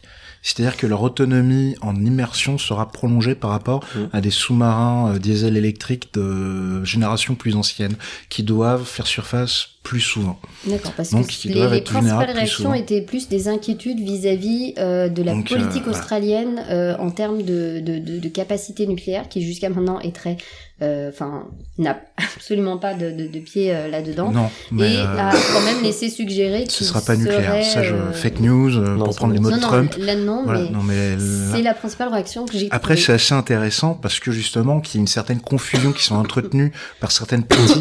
C'était des presses qui étaient de quel pays? Parce que ça peut être aussi signifiant, ça, que certains pays fassent un peu la confusion de certaines presses. Alors, à la confusion euh, nucléaire et au diesel niveau- électrique. Au niveau chinois, Voilà, Oui, moi, ça oui, m'étonne pas. oui, Ça oui, m'étonne Ouais, pas. voilà. Euh, mais au- dans certains, certaines presses européennes également, on trouvait effectivement cette question qui était posée. Dans le, le Guardian, ce qui est aussi beaucoup lu en Australie, la, la question s'était posée euh, parce qu'il s'agissait effectivement de... Enfin, il posait la question d'un revirement possible ou pas de, de, de la politique de défense euh, australienne. Mais euh, après, il n'y a pas eu vraiment de, de réaction massive euh, contre ou pour ou de peur de monter en puissance euh, australienne. Je, Ils perçoivent pas que c'est c'est pas non contre plus une marine Ouais. euh, hyper puissante dans la région. Elle Avec est pas 12 sous-marins comme ça, si. Ce sera Oui. très Euh, puissant. Après, je pense qu'ils doivent piger qu'ils sont pas visés directement, que c'est plutôt un peu plus au nord, quoi. Non, puis comme l'Australie actuellement, bah, comme la plupart des marines, des gros problèmes de, de recrutement, ce qui Oui. fait qu'ils ont beaucoup de sous-marins qui sont inquiets. Donc en plus, Alors, ils ont aussi des problèmes techniques. C'est des vieux de Dolphin ou des Gotland, je sais plus. Gotland. Ouais. Et en plus, passer sur du nucléaire, euh, ça demande quand même un certain savoir-faire. Puis 12 sous-marins nucléaires, c'est pas 12 sous-marins euh, classiques. Non, non, Et aussi la position était claire, qui Ouais. était, euh, enfin, du gouvernement australien, qui était, on n'a pas les capacités d'utiliser du nucléaire. Puis d'un point de vue politique, ils ça sont ouvrait la possibilité, Oui, exactement. Mais oui. ils ont laissé planer le doute quand même un certain temps sur est-ce qu'on va euh, utiliser le transfert de technologie, par exemple. Excusez-moi. Pour parler de France et d'Australie, euh, quel est le point de vue de l'Australie sur le référendum en Nouvelle-Calédonie? Qui... C'est bien, ça nous fait une transition pour la conclusion. Voilà, en plus. Parfait. Euh, magnifique, exactement. Donc euh, évidemment, de, de ce que j'en ai vu, euh, encore une fois, il s'agit de, de sources de presse, hein, donc c'est un point de vue, c'est pas comme comme l'a dit Well, il peut y avoir un certain nombre de fake news, mais Non, mais après, euh, mais euh, l'information, bah, ça a été suivi de près, le référendum, évidemment, du fait de la proximité. hein. Je rappelle que la Nouvelle-Calédonie, c'est le, le premier voisin de l'Australie au niveau de, de Brisbane. hein. Euh, c'est- Il y a une, forte euh, proximité géographique. Euh, elle est globalement, mon impression, c'est que la Nouvelle-Calédonie, elle est quand même perçue par les autorités australiennes comme un point d'ancrage français dans la région qui n'est pas, entre guillemets, désagréable. C'est-à-dire qu'il y a énormément d'échanges, énormément de, de, de, de, de communication qui se fait via euh, cet ancrage français dans la région. La position officielle de l'Australie était qu'il soutenait les accords euh, de Nouméa, qu'il soutenait, euh, voilà, c'était assez neutre, hein, mais Qui ne les soutient pas en même temps. voilà, il soutenait Ah. le fait qu'ils aient le droit de, de décider et d'organiser un la référendum. libre auto- autodétermination des, autodétermination des peuples. Voilà. Exactement. Mais après, ils n'ont pas plus pris position que ça. Dans ce que j'ai vu, euh, c'est vraiment, euh, il y, a, y a de, de fortes relations qui sont entretenues avec la Nouvelle-Calédonie et euh, le fait que ce soit français n'est pas, euh, n'est pas forcément reproché, en tout cas par les politiques.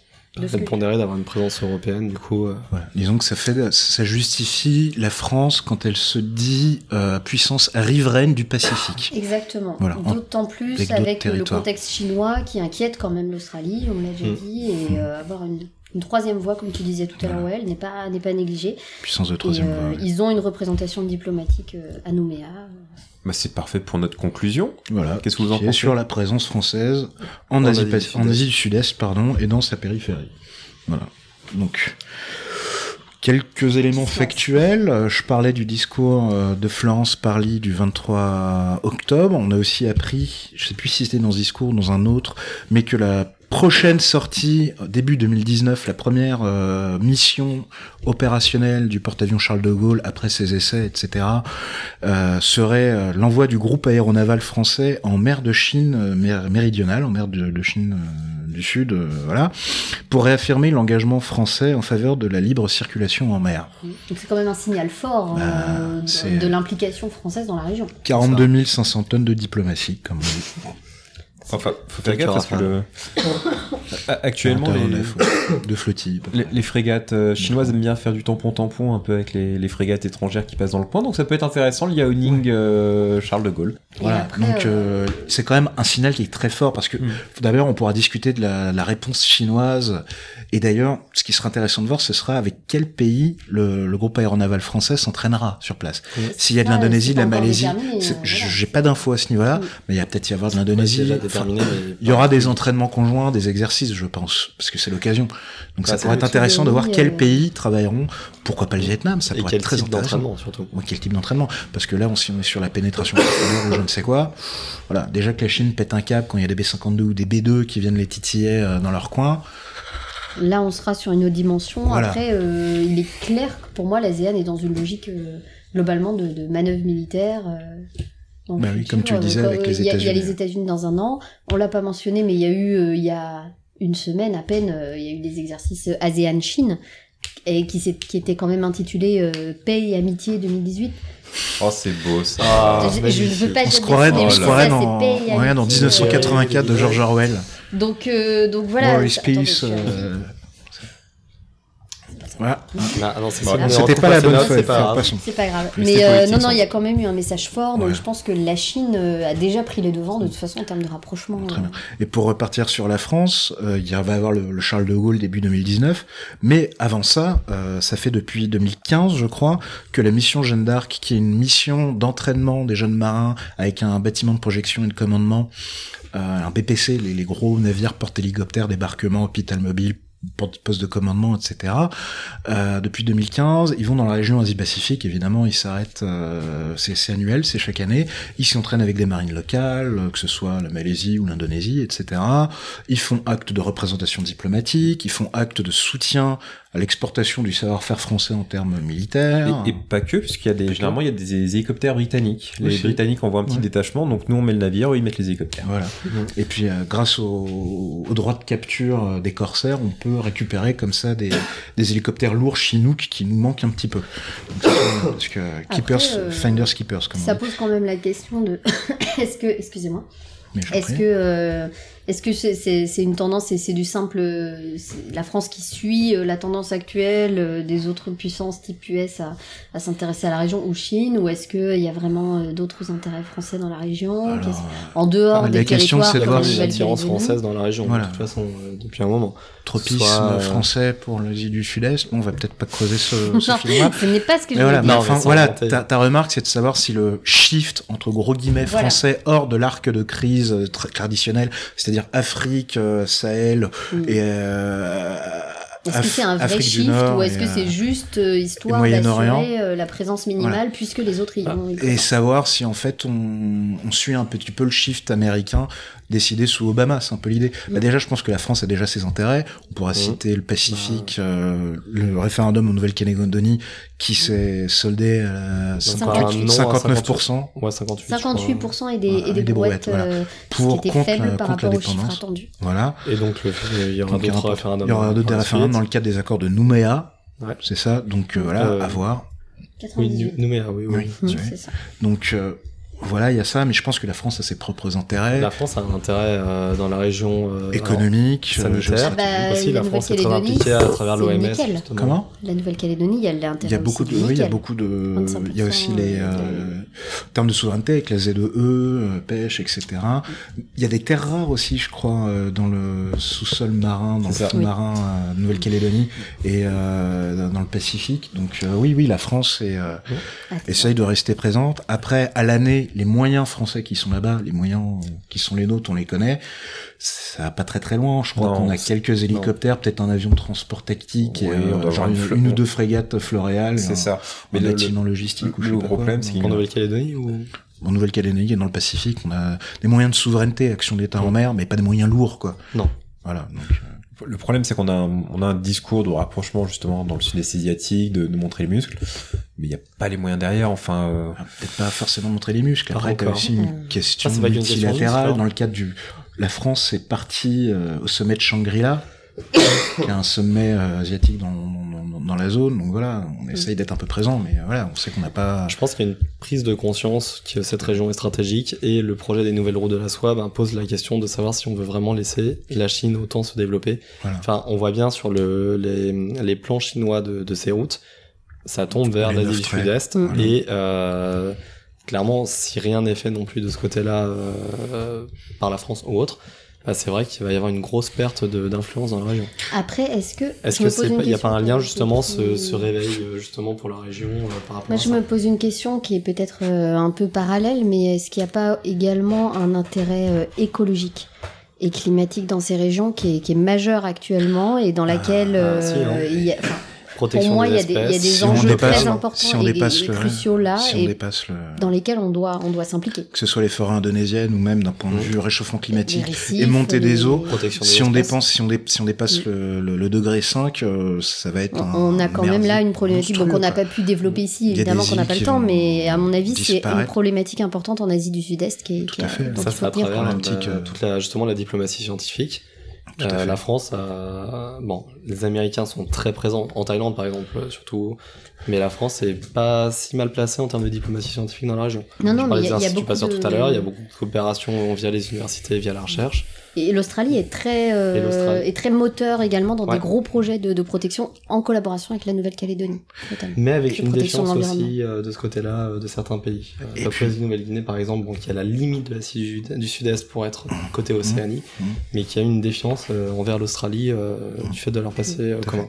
Puis aussi, on peut se dire, peut-être, je sais pas si c'est vrai, mais que le regain d'intérêt de la France pour cette zone-là, en plus de, des menaces chinoises, souveraineté, etc., bah, vient aussi du fait que le passif, euh, je sais pas si c'est totalement fait, si la mue a déjà été totalement faite, mais peut-être que le passif euh, post-colonial vis-à-vis de l'Asie du Sud-Est est en train d'être normalisé, d'être en train d'être apuré, et peut-être que ça légitime euh, le fait que la France puisse revenir vers vis-à-vis de ces pays Mhm. Voilà, on peut faire de la coopération, on peut discuter, on peut euh, faire du multilatéralisme, du bilatéralisme, on peut envoyer des, des bâtiments de guerre ou des avions. Et comme par exemple, pour parler d'avions aussi, il y avait eu la, la mission Pégase cet été en août Mhm. avec trois Rafales, un A400M, pardon, trois Rafales, un A400M, un ravitailleur C135 et je sais plus quoi comme avion qui avait fait un petit peu la tournée des popotes dans toute l'Asie, euh, notamment l'Asie du Sud-Est, pour voilà faire des coopérations.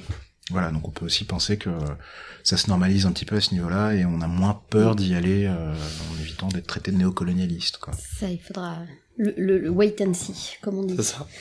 Euh, bah, Il y a énormément de choses dont on pourrait, euh, dont on pourrait parler sur cette région. hein. Évidemment, c'était juste pour vous donner quelques, quelques, quelques pépites, quelques idées euh, sur, le, sur la région. Donc peut-être qu'on On va qu'on va conclure. Jean-Claude, comme on Oui, dit. oui, on va, on va Allez, conclure. est voilà. temps de, donc, Donc, de conclure. Merci de nous avoir écoutés. Hein. L'épisode peut-être il sera un poil plus long, mais c'était quand même assez dense. hein. C'est c'est grand l'Asie du C'est Sud-Est, c'est divers, c'est euh, C'est super intéressant, c'est ce qu'il faut que vous reteniez en fait. voilà. Donc euh, Un poil pas. plus laborieux, donc on tient à s'excuser encore euh, de, de, de l'état de nos voix, de la toux, de, de- vous avez entendu, euh, vous nous avez entendu en train de nous, de nous moucher. Je tiens à préciser que cet épisode nous a coûté deux bleuets de France qui ont été avalés par notre chat sous nos yeux pendant Voilà, que nous donc enregistrons. Sushi, le chat, Avalé, euh, s'excuse platement de, de, pour je ça. On va, je pense pense pas pas. qu'il s'excuse en fait, mais on va dire qu'on s'excuse pour lui. Donc pour Allez. rappel, il y a le compte Twitter at podcast Damoclès, bon ça c'est clair. Il y a notre euh, email podcast.damoclès@protonmail.ch. Euh, comme d'habitude et comme à l'accoutumée, n'hésitez pas à nous dire, euh, à nous faire des retours, à nous dire si ça vous a plu, ce qui vous a déplu, À euh, faire des critiques, voilà. ce qu'on peut améliorer. Si, de vous avez des de- suggestions de de thèmes, tout à fait. Est-ce que des de suggestions participer thèmes, ça peut être intéressant. Si le fait d'avoir une thématique plus géopolitique, pour le coup vraiment de la géopolitique un peu dure, Mm. euh, des thématiques un petit peu euh, régionales, si ça vous intéresse, pourquoi pas, on pourrait euh, parler euh, de, de refaire Toutes les des- régions du monde. toutes les régions, la Terra Delhi, je ne sais pas. euh, voilà, donc n'hésitez pas. Euh, N'hésitez pas à nous faire des commentaires, à nous laisser des, des étoiles sur iTunes, c'est toujours bien, ça nous permet d'être un petit peu mieux référencés, parce qu'on est un petit peu le, seul, je pense, podcast natif, euh, amateur, Natif. Amateur Et amateur. et amateur sur les questions de défense. On n'est pas journaliste ou quoi que ce soit. Euh, on fait ça sur notre temps libre. On veut pas faire d'argent ou quoi que ce soit. Voilà, on fait ça par plaisir. On essaie de partager. Et même malade, hein, vous voyez, euh, Voilà. c'est l'abnégation. Voilà, c'est l'abnégation. voilà, c'est euh, c'est pas parce qu'il y a un peu de pluie ou de je ne sais quoi qu'on se dérobe à nos- notre devoir. Voilà. Hein, suivez regards. pas Donc, voilà, n'hésitez pas. Ah, Encore on a perdu un- Cécile. Pardon Cécile. Oui, rire euh, en ayant une pneumonie, c'est compliqué. Euh, encore un grand merci à Scotch pour les jingles et les musiques. Un grand merci aussi à l'honorable juge Perrault pour le... Bon, c'est une private joke. Hein. L'honorable juge Perrault pour tout le matériel d'enregistrement qui euh, nous permet quand même d'avoir un- une qualité pas d'écoute qui est mauvais, ouais. pas trop mauvais. C'est quand même mieux que par rapport à notre... euh, Au premier Ouais, épisode. le, le- le pilote qui est une atrocité à écouter, que ce soit le fond ou la forme. Donc voilà, merci pour, euh, pour votre attention et on vous dit au mois prochain. Merci à tous. Au mois prochain. À la Bonne prochaine.